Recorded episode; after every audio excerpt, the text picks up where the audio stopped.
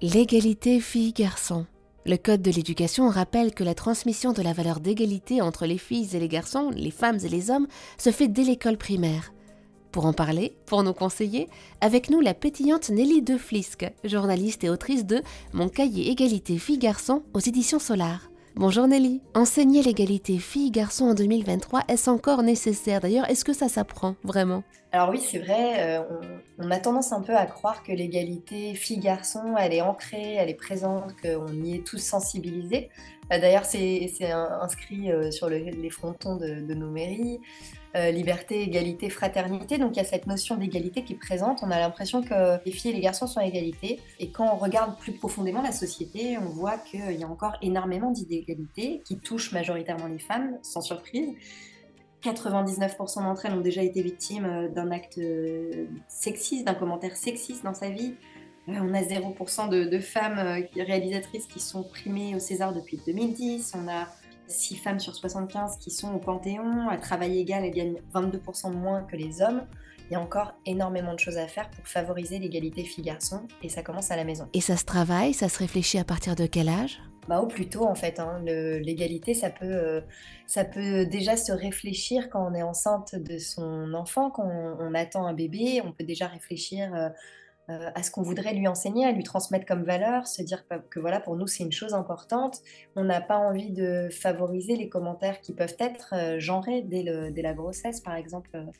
Euh, oh là là, il bouge beaucoup, c'est un petit footballeur en herbe, ou ce sera notre petite princesse si c'est une fille. C'est par déjà des, des, premiers commentaires qui sont présents pendant la grossesse qui vont se diffuser une fois que le bébé sera là. Donc on peut déjà agir et faire un point sur, euh, sur les stéréotypes de genre qu'on a tous, toutes et tous, euh, sur les filles et les garçons, et puis euh, tout doucement les remettre en, en, cause dès la grossesse.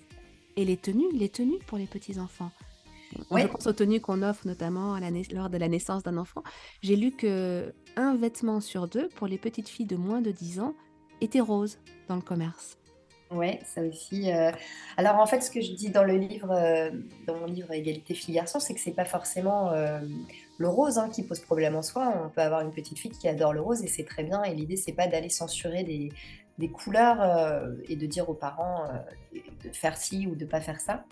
mais c'est d'offrir, et, je pense que c'est là le point le, le plus important, c'est d'offrir le choix. C'est-à-dire que oui, si tu veux t'habiller en rose, il n'y a aucun souci, mais tu as aussi plein d'autres couleurs. Ou si tu veux t'habiller en bleu, il y a il n'y a aucun problème, mais, euh, mais de varier, d'offrir des, possibilités différentes aux enfants. Et je pense que la clé, elle est là, c'est-à-dire ne pas censurer, ne pas interdire, mais d'offrir plus de choix possibles, et ça passe aussi par la, garde-robe. Christina Cordula validerait. Voilà. Nelly Deflis, que je rappelle que vous êtes journaliste, autrice de Mon cahier égalité filles-garçons paru aux éditions Solar. Alors expliquez-nous comment comment moi je peux enseigner l'égalité filles-garçons au sein de mon foyer quand je me rends compte que bah, chez moi, c'est comment dire c'est pas toujours tout à fait dans l'égalité, tout à fait dans le partage des tâches domestiques. Je pense à la cuisine, par exemple. Effectivement, il y a toujours euh, beaucoup de, réflexes inconscients qu'on a, a tous euh, dans nos foyers, que ce soit dans notre famille ou même nous-mêmes. Hein. C'est ce que je dis dans, le livre, c'est que euh, en tant que parent, on n'est pas exempt hein, de de clichés un peu sexistes ou stéréotypés.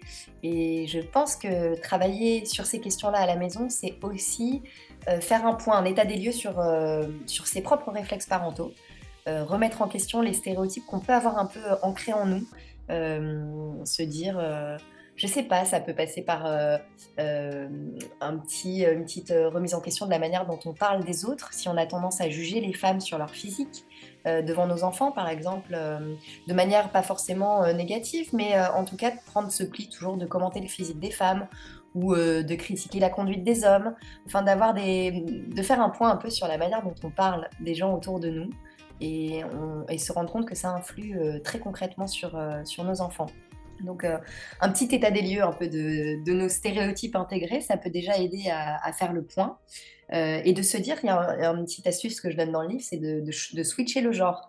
C'est-à-dire, euh, quand on voit une petite fille, euh, ben moi, ça m'est arrivé, je peux vous donner un exemple très concret. Mmh Je viens d'être tata pour la première fois d'une petite fille et, euh, et quand je l'ai pris dans les bras, donc pour la première fois il y a quelques jours, je lui ai dit: «Qu'est-ce que t'es belle, t'es incroyablement belle, t'es une princesse». Et je me suis rendu compte que j'étais, alors il y a rien de grave encore une fois, c'est pas du tout grave et et en plus elle était très, très belle, hein, c'est pas la question. Mais c'est de se dire, «Est-ce que j'aurais dit pareil pour un petit garçon?»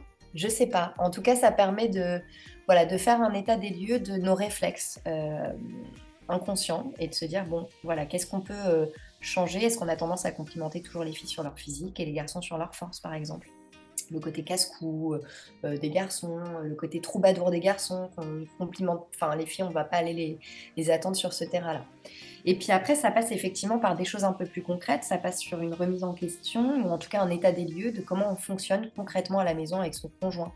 Est-ce que les tâches ménagères, euh, la charge mentale dont on parle beaucoup, euh, qui a été théorisée, euh, à savoir est-ce que c'est maman qui prend en charge bah, toute l'intendance du foyer, les courses, les, sorties scolaires, les vêtements, voilà, le quotidien, qui le porte plus pratiquement. Donc peut-être se poser avec son conjoint et se dire, voilà, faire un état des lieux de qui fait quoi.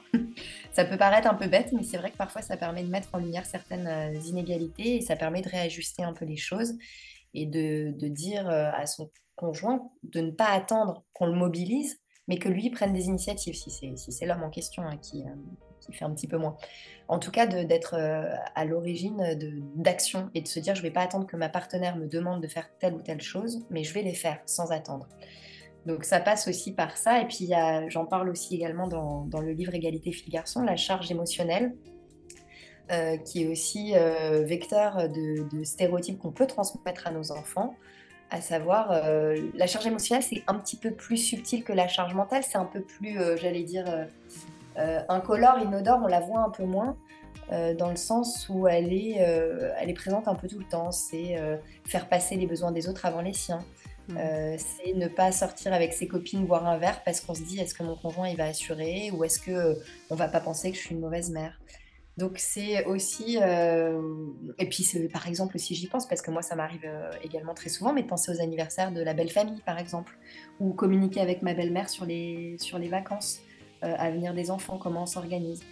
Du coup, c'est aussi se rattraper là-dessus et se dire bon, comment je peux agir pour répartir au mieux cette charge émotionnelle et donner le bon exemple à mes enfants pour qu'ils se construisent en ayant euh, euh, devant eux des parents qui, euh, qui sont au maximum, et même si on l'attendra jamais parfaitement, au maximum égalitaire sur ces questions-là. Ça permet déjà d'avancer. Et c'est déjà beaucoup. Merci mille fois Nelly Deflisque pour tous ces précieux conseils.